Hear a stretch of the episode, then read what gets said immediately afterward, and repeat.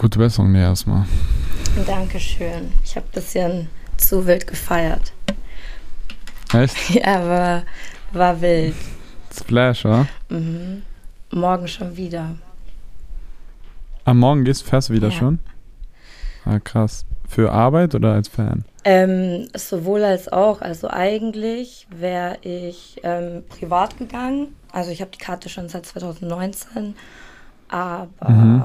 Jetzt nach dem letzten Splash habe ich noch meinen Arbeitsauftrag bekommen. Aber ich habe eigentlich schon alles abgedeckelt im, in meinen Hm. ersten Videos. Ich war fleißig, habe alle abgehalten. Hm. Und ähm, Nice.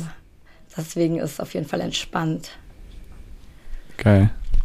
Ich würde auch direkt ähm, starten einfach. Just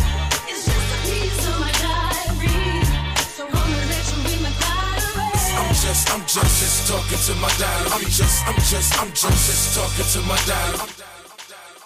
Hallo ihr Lieben und herzlich willkommen zu einer neuen Folge Talking to My Diary. Die Leute von euch, die den Stammtisch gehört haben, wenn er dann vor dieser Diary-Folge rauskommt, ähm, wissen, ich komme frisch vom Splash und meine Stimme ist noch ein bisschen angeschlagen. Ich hoffe, sie hält durch.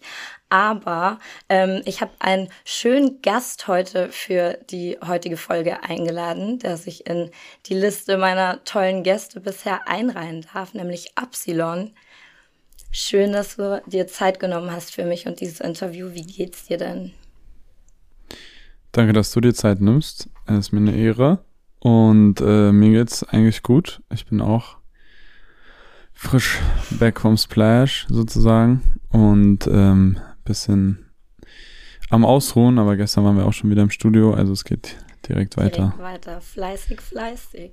Wir haben uns Ja. ja, auf dem Splash auch ähm, gesehen. Du hattest ja auch einen Auftritt. Wie, Mhm. wie war das für dich? Das ist ja bis jetzt so der größte Auftritt von dir auch gewesen, oder? Ähm, also sage ich mal, sozusagen von der Kulisse her ähm, am größten ja, also Splash Festival, also vom Namen. War auf jeden Fall crazy. Wir haben sehr gut abgerissen, glaube ich. Ich, Ich, habe hatte richtig die ganze Mannschaft. Videos auch gemacht. Ja, Mhm, ich habe Ah, ein Hast du Video, mir schon geschickt schicke ich dir oder? noch ein Video. Ich habe gestern erst so in Ruhe durchgeguckt, mein ganzes Material. Mhm. Ähm, und da war ein Video direkt zu Beginn, ähm, wo ich den Moshpit auf jeden Fall gut drauf habe. Das schicke ich dir.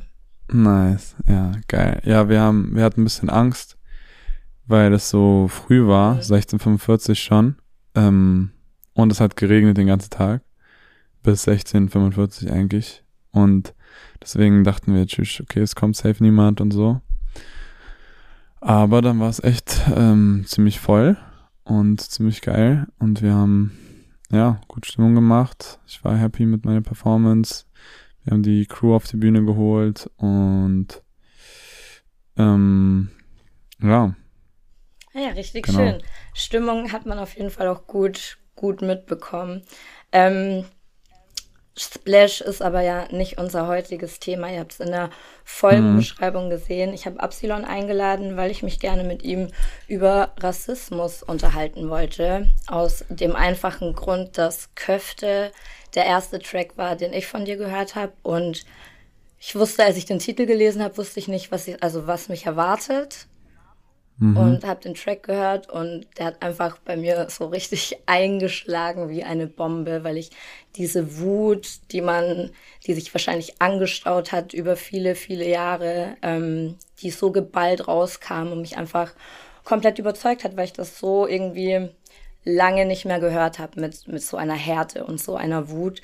Hast du lange drüber nachgedacht, wie, wie wütend du wirst, wie deutlich du wirst, wie du deine Wortwahl wählst? ähm, ja, schon in gewisser Weise. Also es gab auch so Demos, ähm, die auch niemals rauskommen werden, wo ich auf jeden Fall auch sehr deutlich, also von Vorköfte noch, wo ich noch quasi ein bisschen krasser bin mit der Sprache. Ähm, es war jetzt auch nicht so, dass ich mich selbst zensiert habe oder so, aber hat sich nach einem richtigen Maß angefühlt und als ich den Song gemacht habe, wusste ich ja auch überhaupt nicht, kommt er raus, wie kommt er raus, erreicht er überhaupt irgendwen oder irgendwelche Leute. Und deswegen, das war eigentlich auch geil, da gar keinen Filter zu haben, weil mittlerweile, wenn man Songs macht, dann weiß man immer, ah, okay, das erreicht voll viele Leute, die Person wird sehen, die werden es alle sehen und so weiter. Und man macht sich irgendwie mehr Gedanken als damals, weil das war der erste Song, den ich richtig im Studio mit einem Produzenten zusammen gemacht habe. Und da war einfach nur sehr viel Text und sehr viel Wut und dann habe ich es einfach, habe ich ihm gesagt, mach mal die erste Hälfte so, mach mal die zweite Hälfte so. Und ähm, ja, hat sich das irgendwie sehr raw alles niedergeschlagen. War das so eine bewusste Entscheidung von dir, dass du Rassismus auch in deiner Musik thematisieren möchtest? Oder war das einfach irgendwie so ein spontanes Gefühl? Ähm, mh, sowohl als auch, also man schreibt ja darüber, was einen beschäftigt, irgendwie als, als Mensch immer. Und wenn ein, wenn man sich mit der Gesellschaft auseinandersetzt, wenn man sich irgendwie mit unserem System auseinandersetzt und mit dem Rassismus sowohl auf der Welt als auch in Deutschland, dann schreibt man natürlich auch dazu. Ähm, aber da ich sehr, sehr viel Texte geschrieben habe in den letzten Jahren und auch schon vor Köfte viel Texte geschrieben habe, war das in, insofern schon eine bewusste Entscheidung, dass ich an dem Tag meinte, okay, ich will jetzt einen Song, der quasi das thematisch da anfängt, da aufhört, das umreißt und ähm, insofern war es schon eine bewusste Entscheidung Mhm. auch. Ja.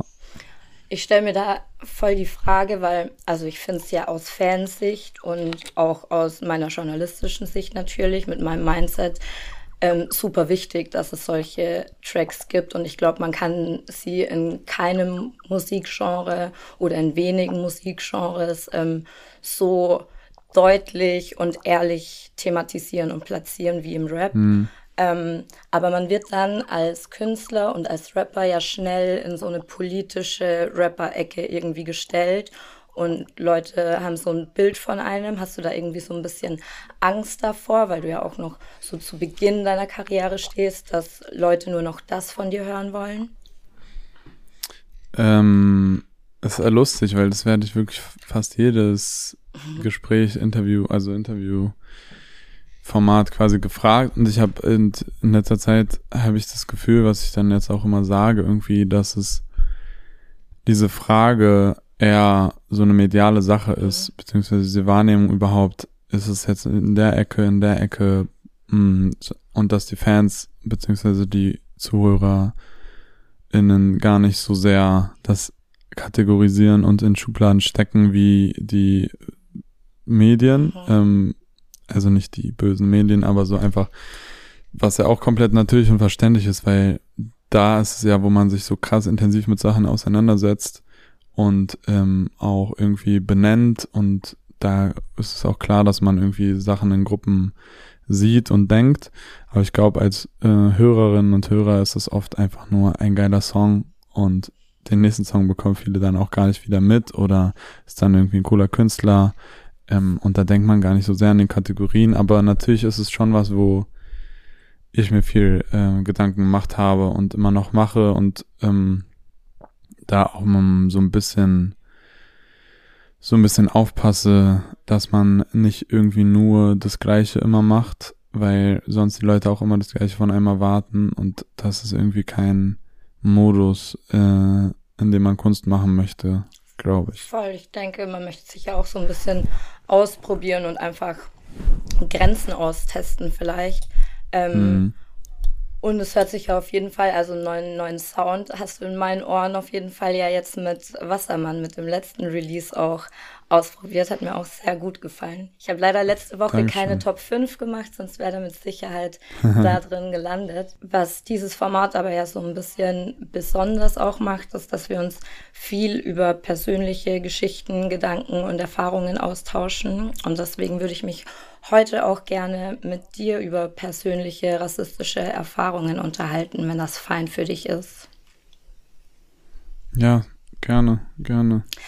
Können wir das machen. Kannst du dich zum Beispiel noch dran erinnern, wann du so das erste Mal gecheckt hast, okay, da verhält sich eine Person mir gegenüber gerade rassistisch? Ja, ist ja immer das Ding, also vor allem, wenn es nicht so ultra offensichtlich ist ähm, und er so subtilere Sachen nimmt man das in dem Moment als Kind ja auch oft nicht wahr. Und erst wenn man später darüber nachdenkt, dann checkt man, wie rassistisch das war.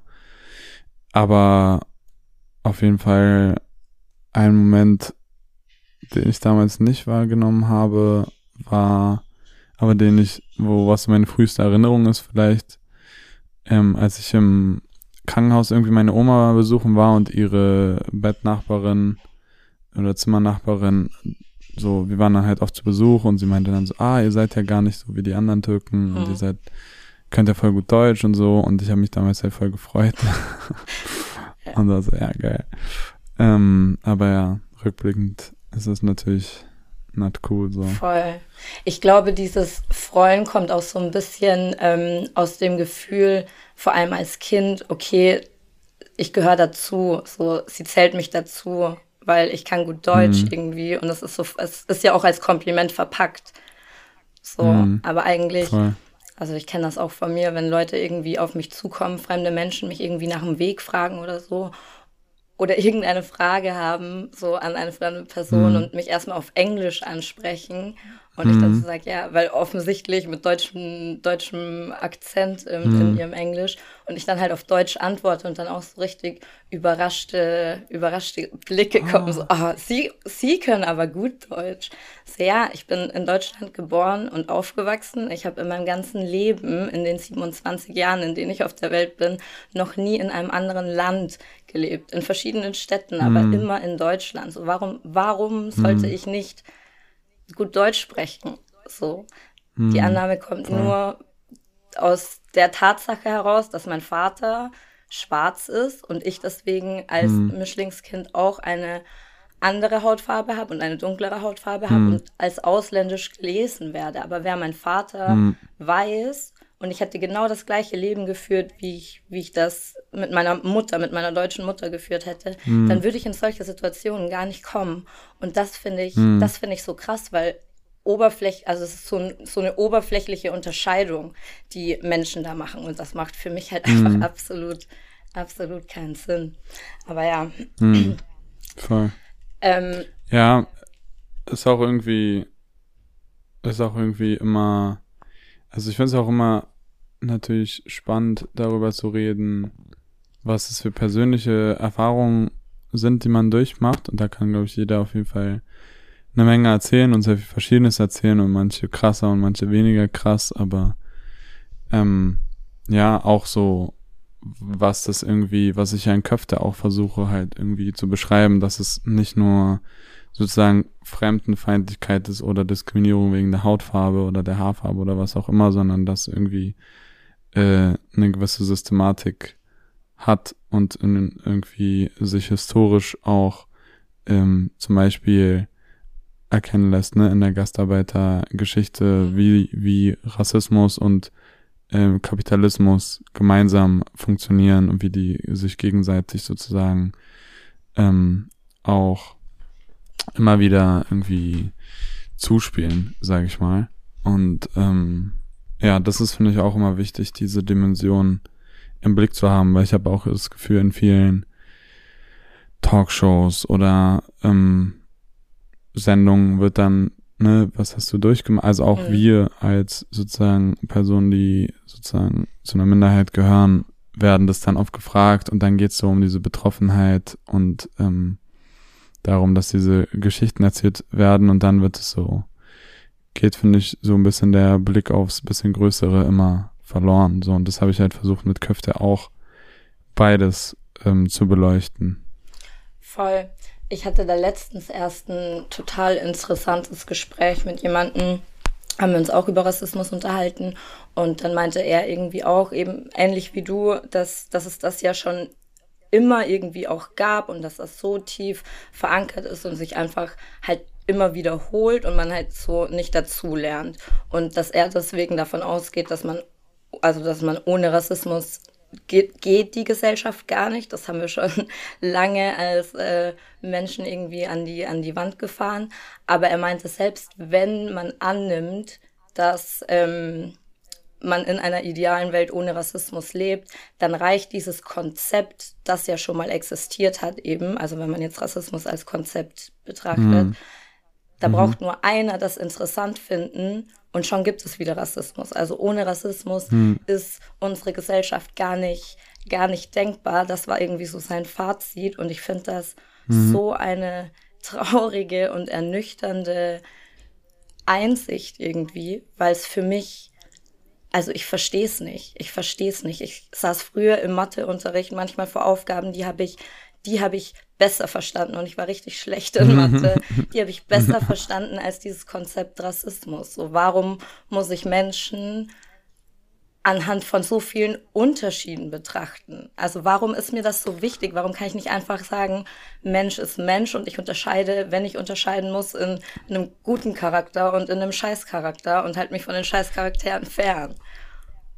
Ja, es ist, es ist auch, glaube ich, ein sehr schwer zu fassendes Konzept, aber so, ähm, ich glaube, es ist wichtig irgendwie, dass man da nicht den Fehler in, in der menschlichen Natur jetzt unbedingt sucht oder im menschlichen äh, Denken, dass das irgendwie, wie können Menschen so denken? Das fragt man sich natürlich, aber das ist ja auch irgendwie unsere Gesellschaft und die Umstände in der Gesellschaft, in der wir leben, ähm, die dieses Denken beeinflusst und die es auch historisch sozusagen geformt haben und durch die realen äh, Zustände ähm, geformt haben und dieser Rassismus dann sozusagen in die Köpfe, dass er dann so eine eigene Dynamik hat in den Köpfen, aber zum Beispiel jetzt äh, Sklaverei als irgendwie Ausbeutung ähm, von Menschen von der ohne Bezahlung so, also Versklavung einfach, das war ja auch etwas, wo irgendwie Rassismus ja nicht nur einfach war, ähm, ja, ihr seht jetzt anders aus, deswegen Mhm. behandeln wir euch jetzt euch schlechter, sondern wir äh, beuten eure Ressourcen aus für ökonomischen Nutzen, wir verschleppen eu eure Kinder, eure Familie, um, damit wir auf den Plantagen äh, geringere Kosten haben bei der Produktion, die wir dann verkaufen können und mehr Gewinn damit machen können. Ähm, und auch wenn man, wenn man das sich heute anguckt, also das mit den, ne, bei Köfte geht's auch um Gastarbeiter-Geschichte, auch so, dass die damals hergekommen sind als Gastarbeiter, dass, also GastarbeiterInnen und ähm, niedrigere Löhne bekommen haben, schlechtere Arbeitsbedingungen hatten, ähm, keinen Zugang irgendwie zu Ressourcen, Bildungsressourcen hatten, um eine Sprache zu lernen. Das sind ja alles Dinge, die einfach nicht nur passieren, weil Deutsche irgendwie Leute aus der Türkei oder Portugal oder Italien einfach nur nicht mögen oder wegen der Hautfarbe oder wegen der Sprache, sondern aus einem systematischen sozusagen Nutzenprinzip irgendwie des Kapitalismus. Ähm, genauso wenn jetzt irgendwie die äh, osteuropäischen Arbeitskräfte irgendwie für die Spargelernte herkommen und dann irgendwie für paar Euro die Stunde arbeiten ohne vers anständige Versicherungssysteme, ist ja auch so, das sind so die Sachen, wo dieser Rassismus in den Köpfen draus geboren wird und daraus entsteht, ähm, dann natürlich auch eine Eigendynamik hat. Aber ja, würde ich irgendwie da immer das heranziehen, so zur Erklärung. Also bei mir ist das so. Ich finde persönlich sowieso, dass ähm, der Kapitalismus ein nicht funktionierendes System ist. Ähm, zumindest nicht so, wie, wie wir den in unserer Gesellschaft leben. Aber Ja. Ja. Das, kann ich auf jeden Fall unter, unter, unterstreichen. ich weiß gar nicht mehr, wer das gesagt hat. Ich glaube, das war auch irgendein privater Freund oder eine private Freundin von mir. Ähm, die meinte, egal um welches Problem es geht, man kommt immer zu der Lösung Kapitalismus abschaffen.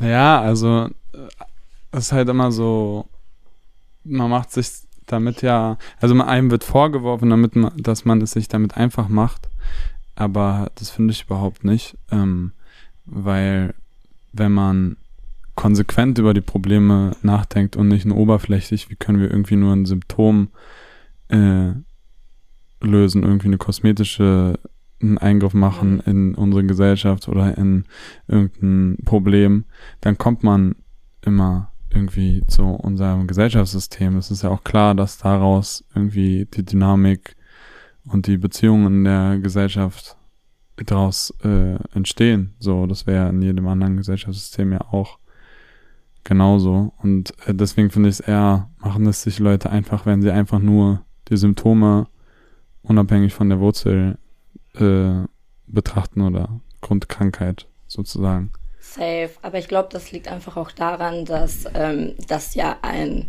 also das wäre ja ein heftiger, angenommen, der Kapitalismus, ein Gesellschaftssystem, das es schon so lange gibt, wird abgeschafft und ein neues System. Also ich habe vielleicht eventuell verschiedene Minischritte zu ansetzen, wie man zu Lösungen kommen könnte. Und wenn man sich dann austauscht, vielleicht kommt man dann ja zu irgendwas. Aber angenommen, ein neues System also wird eingeführt. Ich wüsste auch gar nicht, wie ich mir das vorstellen kann, wie sowas passiert. Ich glaube, das ist auch nicht so von heute auf morgen und radikal. Aber Ja. es bedeutet halt total viel Veränderung. Und viele Menschen sind halt einfach nicht bereit, Dinge zu verändern, vor allem wenn Ja. sie halt von dem bisherigen System profitieren. So, und das, das ist halt ein Teufelskreis. Voll. Schwierig rauszukommen. Ja, auf jeden Fall ist, glaube ich, aber ist, glaube ich, schon was, was die Leute irgendwie langsam merken, dass äh, der Kapitalismus und also das System, in dem wir momentan leben, einfach unsere Lebensgrundlage zerstört und an die Grenzen stößt ähm, und dass man sich, ob man es will oder nicht, oder ob man es kann oder nicht, irgendwie über andere Form von Gesellschaftsorganisierung sozusagen oder Zusammenleben ähm, Gedanken machen muss, so. Ähm, ist natürlich nicht einfach und das ist auch nichts, was irgendwie, wie du sagst, aus dem Nichts irgendwie auf ein Blatt gemalt werden kann, sondern das ist irgendwie auch was, was man gemeinsam machen muss, irgendwie demokratisch machen muss, wie das aussehen kann. Und ähm, ja, Total. Und ich glaube, das ist halt nur möglich, wenn man irgendwie in den Austausch geht und bereit ist, auch so über seine Grenzen hinauszugehen und einfach so mehr sich die Hand reicht, anstatt immer so die Tür, also die Tür aufmachen, anstatt die Tür zumachen. Ich weiß nicht, wie ich so ganz formulieren soll, aber einfach so einen Austausch, verschiedene Perspektiven auch annehmen, weißt du? Je mehr Perspektiven man annimmt von anderen Menschen, je mehr andere Lebensrealitäten mehr kennenlernt, man kennenlernt, ähm, desto einfacher ist es doch eigentlich, Lösungen zu finden, weil man profitiert doch von dem Wissen anderer und andere profitieren von dem eigenen Wissen und jeder hat irgendwas, mit dem er dem anderen helfen kann. So, so müsste die perfekte Voll. Welt aussehen. voll, auf jeden Fall. Mehr, mehr Solidarität, mehr Miteinander statt nur Ellbogen und Konkurrenz. Voll. Safe. Ich glaube, da müsste man dann auch ziemlich früh irgendwie anfangen und schon das so als, weiß ich nicht, Kindergartenfach oder sowas, damit das halt ganz, ganz früh ankommt. Weil in unserer Generation, ich glaube, so je älter Menschen werden, desto schwieriger ist es einfach, so ein, ja, Lebenseinstellungen anzunehmen und vor allem auch zu ändern, wenn die sich schon so gefestigt haben. Deswegen glaube ich, früh anfangen. Aber tatsächlich ist ähm, ich habe dich ja vorhin nach so deinem ersten rassistischen, deiner ersten rassistischen Erfahrung gefragt. Und bei mir hat das auch ziemlich früh angefangen, aber auch von einem Kind, das war in der Grundschule. Und da sollten wir ähm, irgendwie die, es war erste Klasse und eine der Hausaufgaben war, die Geschichte des eigenen Namens ähm, vorzustellen. Und ich kann es dir nicht mehr, im, oder ich kann es euch nicht mehr im Detail erzählen, aber es Chara ist schon ein besonderer Name so und ich habe das so voll stolz äh, vorne vorgetragen. Das, es gibt auch irgendwie nur eine muslimische Pilgerreise, also es ist ein afrikanischer Name. Ähm, und mein Vater ist ja Moslem und bei ihm in der Familie ist es halt total wichtig, diese Namenstradition. Deswegen habe ich das halt immer so mitbekommen, okay, mein Name ist besonders. Und der ganze Name ist auch Mamjara Bousson. Und ich habe das so vorgetragen und dann kam eben eine Mitschülerin in der Pause zu mir danach und hat einfach, sie hat mich Prinzessin genannt, sie hat vor das Wort Prinzessin aber das N-Wort gesetzt. Und das war so das erste Mal, wir waren in der ersten Tschüss. Klasse und das war so, ist so meine erste Erinnerung an Rassismus irgendwie. Und deswegen glaube ich, wenn man so in dem Alter oder vielleicht sogar noch früher in der Schule und im Kindergarten da so ein bisschen gegensteuert, dass Kinder sowas gar nicht verinnerlichen können, ähm, dann hätte man schon so einen ersten richtigen Schritt irgendwie gemacht. Ja, auf jeden Fall. Je früher man irgendwie anfängt, da für so zwischenmenschliche auch Grenzen aufmerksam zu machen, sprachlich auch, aber auch im Verhalten, weil sprachlich ist ja oft auch nur irgendwie die oberflächliche Seite davon, von den Verhaltensweisen, von den Gedanken. Ähm, ja, desto besser. Und ich glaube, kein Kind kommt auf die Welt. Ich glaube, das ist auch wissenschaftlich auf jeden Fall haltbar mit irgendwie Rassismus in sich drin, so, Ja. sondern das ist was, was durch die Gesellschaft, durch die Eltern, durch das Umfeld, durch die Medien ähm, irgendwie aufgenommen wird, aufgesogen und dann wieder ausgespuckt wird. Und ja, wenn, also ich könnte mir vorstellen, ne, da gab es ja auch so bei Pippi Langstrumpf oder Jim Knopf, ähm, da wurde das N-Wort ja auch teilweise benutzt, Mhm. soweit ich weiß. Und dann, wenn man das vorgelesen bekommt als gute Nachgeschichte, dann verinnerlicht man das ja, auch wenn das gar nicht irgendwie böse gemeint ist, es ist ja trotzdem sehr verletzend ähm, für die andere Seite so. Voll. Findest du, hast, also hast du eine Meinung dazu, ähm, ob, ob so Kinderbücher, die es schon so lange gibt, umgeschrieben werden sollten? Ja, Meinung habe ich dazu auf jeden Fall. Also würde ich schon sagen, so, dass das N-Wort da auf jeden Fall gestrichen werden sollte ähm, und dass da irgendwie auf Gruppen von schwarzen Menschen gehört werden sollte und wir nicht in einer Talkshow mit äh, Plasberg oder Anne Will mit vier White People darüber diskutieren sollten. Ja, aber einer hat Ähm. sich doch äh, schwarz angemalt und an Karneval und als Jimi Hendrix verkleidet und deswegen weiß er, wie sich ein schwarzer ah, Mann das war fühlt. so- Das war so tough, als er das erzählt Das hat. war so war wirklich cringe. Ja, und es Ja, wurde von Mal zu Mal, also von Satz zu Satz schlimmer, wirklich. Das war ganz Ja, ja. unangenehm zuzugucken. Naja, das war auch, auch es um das Z-Wort äh, Mhm, genau. ging, ne, für, für Roma und Sinti, was abwertend benutzt wird. Ja, safe. Also ich glaube schon, dass Sprache auch irgendwie was macht mit Menschen und dass es nichts Egales ist, was schon immer so war und deswegen sollte man es weiter so machen. Ich glaube aber auch nicht auf der anderen Seite, dass das irgendwas Grundlegendes löst. So, das wäre meine Antwort. Ja, Ähm, also nur, weil man, auch wenn irgendwie, keine Ahnung, man sieht es ja auch, ähm, so Corporations, große Unternehmen, keine Ahnung, Nike, Adidas, whatever, machen ja alle Kampagnen mit Regenbogen drauf, LGBTQ plus friendly, haben immer jetzt Black People in der Werbung und so weiter. Und trotzdem werden so äh, in Bangladesch dann äh, Brown People, Black People äh, oder in, in Teilen Afrikas, Asiens, Südamerikas ausgebeutet für ein paar Cent die Stunde ähm, von den gleichen Unternehmen. Und das ist dann oft irgendwie so die Art und Weise, ne, wie damit umgegangen wird, sehr oberflächlich, imagemäßig. Mhm. Ähm, und die grundlegenden Probleme werden da nicht angegangen. Ist auch kein Grund, aber trotzdem nicht auch die Sprache irgendwie, die benutzt wird, anzugehen und zu verändern und da sensibel zu sein.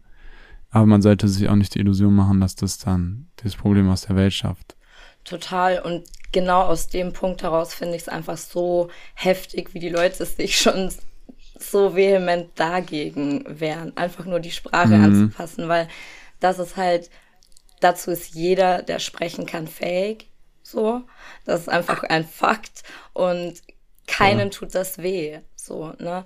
Ich ähm, glaube, jetzt bei so Büchern wie Pippi Langstrumpf kann man aber auch irgendwie so eine Chance darin sehen, ähm, die Wörter irgendwie zu zensieren und genau an den Stellen dann eben Kindern zu erklären, wieso ist dieses Wort zensiert und wieso darf man das nicht sagen. Oder dem Kind halt auch zum Beispiel gar nicht sagen, wie das Wort eigentlich heißt, sondern da gab es mal ein Ja. Wort, das wäre das wär sowas vielleicht. Ja, voll. Ich glaube auch immer, wenn man, wenn man ähm, Namen irgendwie ändert und Straßennamen ändert, whatever, sollte auch immer ein Verweis darauf sein, warum es geändert Mhm. würde, weil sonst ähm, ne, überdeckt man ja auch quasi die historische Diskriminierung und darum Total. sollte es ja genau gehen, darauf aufmerksam zu machen.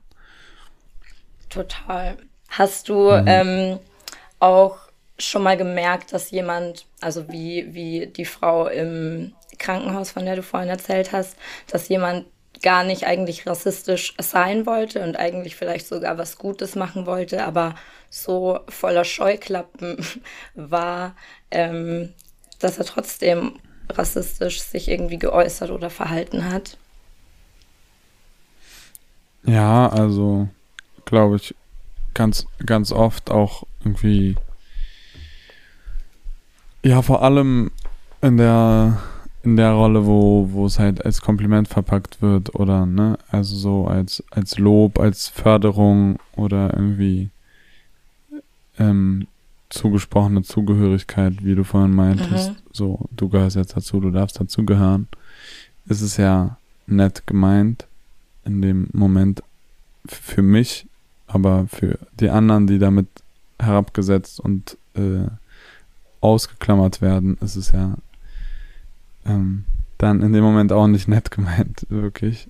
Ähm, aber ja, ich glaube, es hat auf jeden Fall viele, viele Gesichter, die auch lachend sein können. Ähm, Ich stelle die Frage deshalb, weil ich ähm, eine Geschichte habe, die ich gerne erzählen möchte, was ja auch mit Backspin zusammenhängt. Und das ist bis Safe. heute der einzige Kommentar, ähm, der mich ein bisschen zum Weinen gebracht hat. Ich bin, Mm, okay. ich bin eine Heulsuse, muss man dazu sagen. Ich weine sehr schnell. Ähm, Mm. Aber es war ein Kommentar unter einer meiner News-Folgen damals.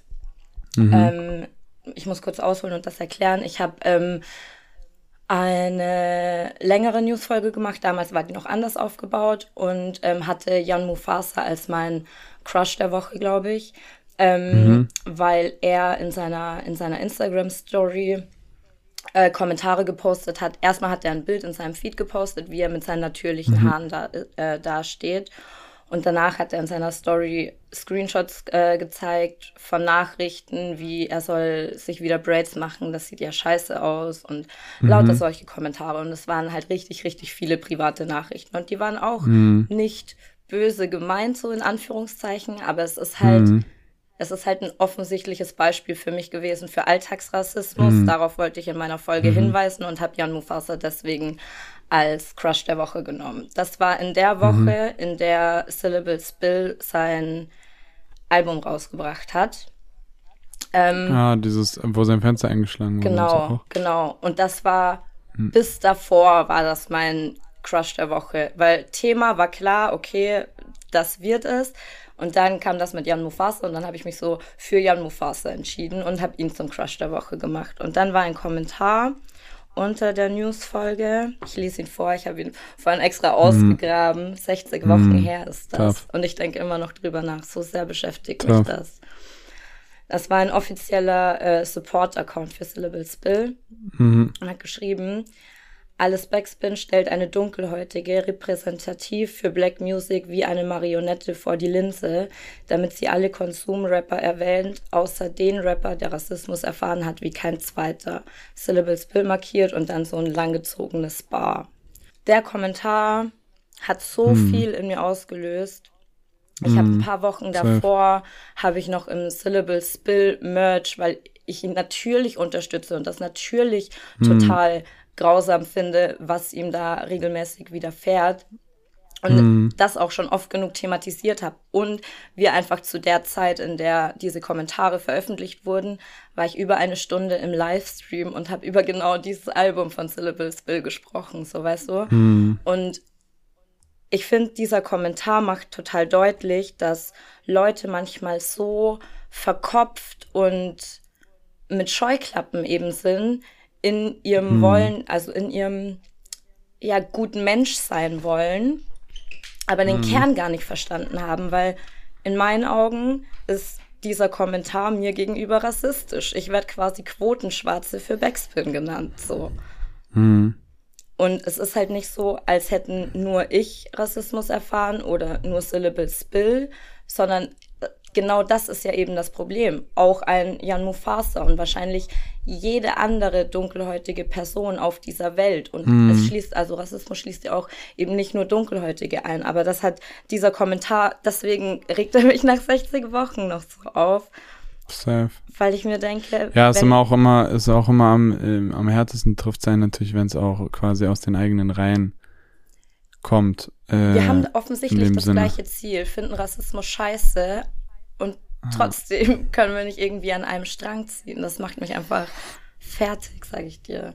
Mhm. Wirklich. Ja, voll. Auch so, wenn man halt so sehr verantwortlich gehalten wird von den Leuten, mit denen man auf einer Seite steht, eigentlich. Es kann auch sehr, sehr anstrengend und sehr verletzend sein, dann, wenn man aus der Seite Kritik bekommt, weil jetzt auch zum Beispiel bei mir, wenn, wenn irgendein Nazi unter ein TikTok schreibt, äh, Karamell-Junge, geh mal zurück in dein Land, Mhm. ist es, äh, bin ich so, juckt mich das tatsächlich gar nicht. Oder ich bin so, ist schon okay, weil natürlich stört es die Leute.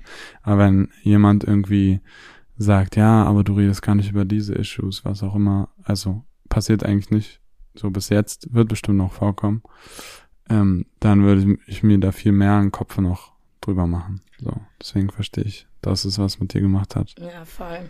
Vielleicht hört die Person, die diesen Kommentar geschrieben hat, zu und ähm, Hm. überlegt beim nächsten Mal ein bisschen, bisschen genauer. Ähm, ich denke auch im Alltag nicht so oft dran. Also keine, keine Sorge, es Ja. hat keine bleibenden Schäden hinterlassen und es ist mit Sicherheit auch nicht das Schlimmste, was mir an Rassismus bisher so begegnet Hm. ist. Ähm, hattest du, wenn wir vorhin schon bei dieser, du hast das so schön auf den Punkt gebracht, äh, Zugehör Zuschreibung von Zugehörigkeit oder wie, wie hast du es genannt? Irgendwie so, keine Ahnung. Ähm, hattest du manchmal auch so das Gefühl, dass du dich mehr beweisen musst, ähm, um dazu zu gehören, so in der Schule vielleicht zum Beispiel? Ja, schon, auf jeden Fall. Es ist ja auch nichts, also ich hatte das Gefühl, aber es ist ja auch einfach statistisch etwas, was bewiesen ist, dass irgendwie Leute, die migrantisch sind Mhm. ähm, oder schwarz oder ne, also dass das ein Faktor ist, der generell dazu führt, dass du schlechtere Noten hast, ähm, öfter irgendwie, ne, damals war es ja noch Hauptschule, Realschule, dass die Chancen viel höher sind, dass du auf eine Hauptschule gehst, kein Abi hast, kein Studium anfängst, kein Studium beendest.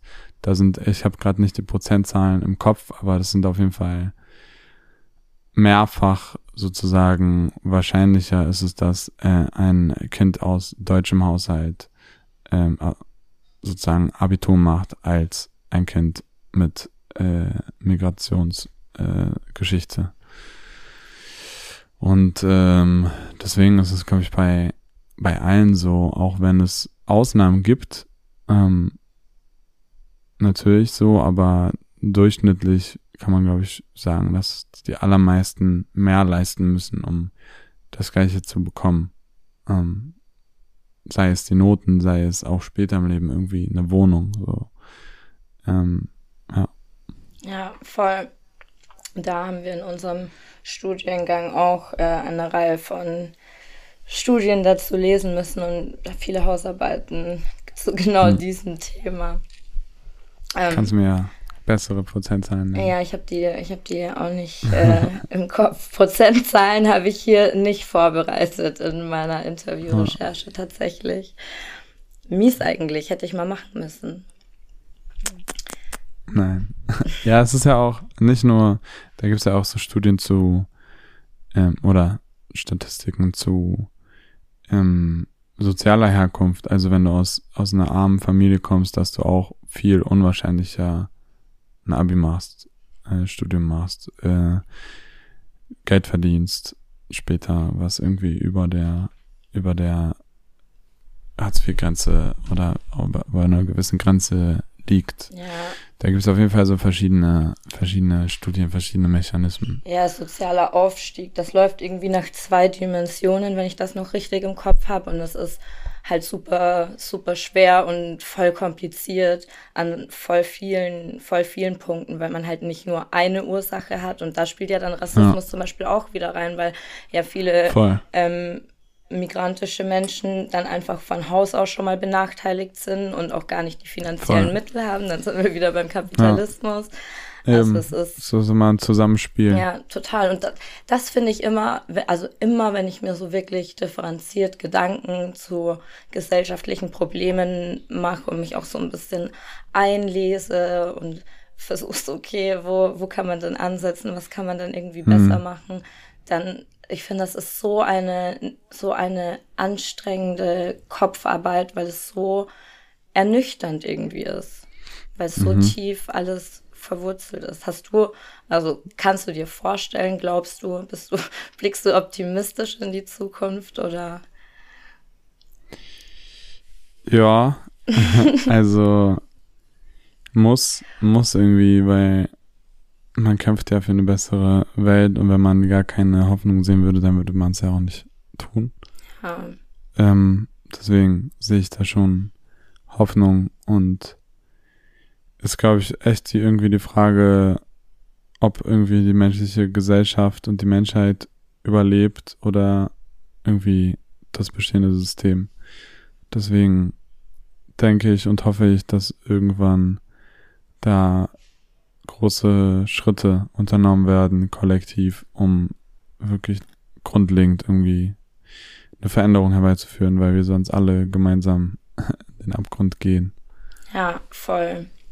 Voll. Ich weiß manchmal, also ich denke mir nämlich auch, wir kriegen das noch irgendwie hin als, als äh, Gesamtgesellschaft und wir sind vielleicht doch noch nicht so verloren. Solche Momente habe ich manchmal auch, wo ich denke, oh nein, die Menschheit, die ist einfach, einfach verloren, so, da gibt es keinen Weg mehr raus. auch. Aber Hab dann denke ich mir, dann habe ich wieder so Erlebnisse und Momente, wo ich mir denke, ja, vielleicht ist, vielleicht haben wir doch, kriegen wir es noch so in, in letzter Sekunde geregelt. Ähm, aber ich hoffe, ich, also, aber ich sag dir auch ganz ehrlich, wenn, wenn nicht, dann soll die Menschheit aussterben. Ich finde, dann haben wir es auch wirklich nicht verdient, hier auf dieser Erde zu sein, weil wir machen ja so viel kaputt. Ja. Ja, sa- safe ist auf jeden Fall eine schwierige Frage, weil im Endeffekt die meisten Menschen auf der Erde, so wie die Entscheidungsfindung momentan in unserem System strukturiert ist, haben ja gar nichts beizutragen oder gar nichts zu sagen. Deswegen, wenn man sagt, ja, dann hat die Menschheit es auch verdient, dann können die vielen Menschen eigentlich auch nichts dafür. Ja, Ähm, aber andererseits muss es ja von den vielen auch kommen, irgendwie eine Veränderung, sonst wird es ja auch nie passieren.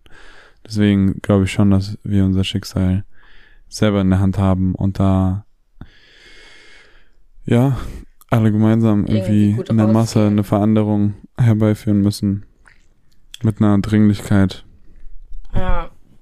Also ich sehe auf jeden Fall eine Entwicklung. Ich weiß nur manchmal nicht, ähm, wie, wie weit mein Blick reicht. Ob ich, ob ich so ein bisschen geblendet von meiner Bubble bin, weil ich finde, so innerhalb der Hip-Hop-Szene und man umgibt sich ja dann auch einfach mit Menschen, die so ein gleiches Mindset haben. Also man hat die gleiche Grundlage irgendwie schon mal. Und da ist ja auch einfach kein, kein Platz für Rassismus, aber wir thematisieren es ja trotzdem sehr, sehr häufig auch und ist ja auch gut, aber deswegen weiß ich manchmal nicht, ob das bei dem Rest schon, also in anderen Bubbles, in anderen Blasen auch so stattfindet. Ja, ist, glaube ich, auf jeden Fall unterschiedlich, je nach in welchen Kreisen man sich bewegt.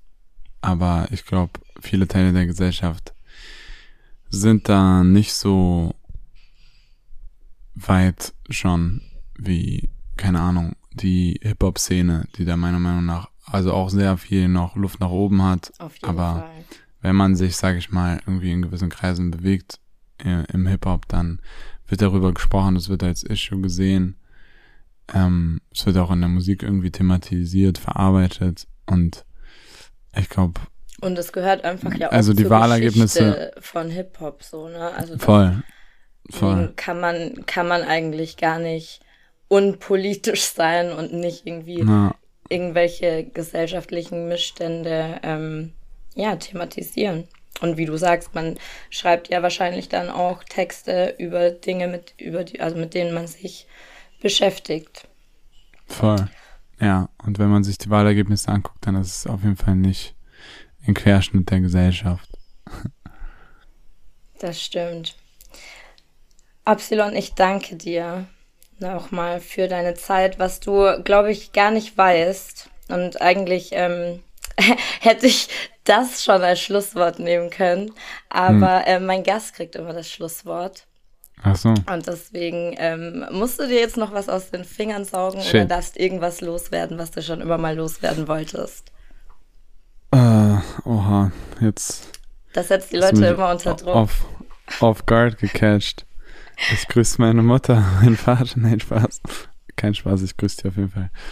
Ähm, ja, erstmal großes Dankeschön, dass ich da sein durfte. Sehr, sehr äh, gerne. als, als Gast. War mir eine Ehre. Hat Spaß gemacht. Und ja, was, was möchte ich irgendwie noch sagen? Lass uns weiter Musik machen, die irgendwie Menschen berührt, Menschen dazu bringt, auch irgendwie Hoffnung zu sehen, in ihrem Struggle bestärkt und äh, gemeinsam das alles fühlen und was bewegen. Sehr pathetisch.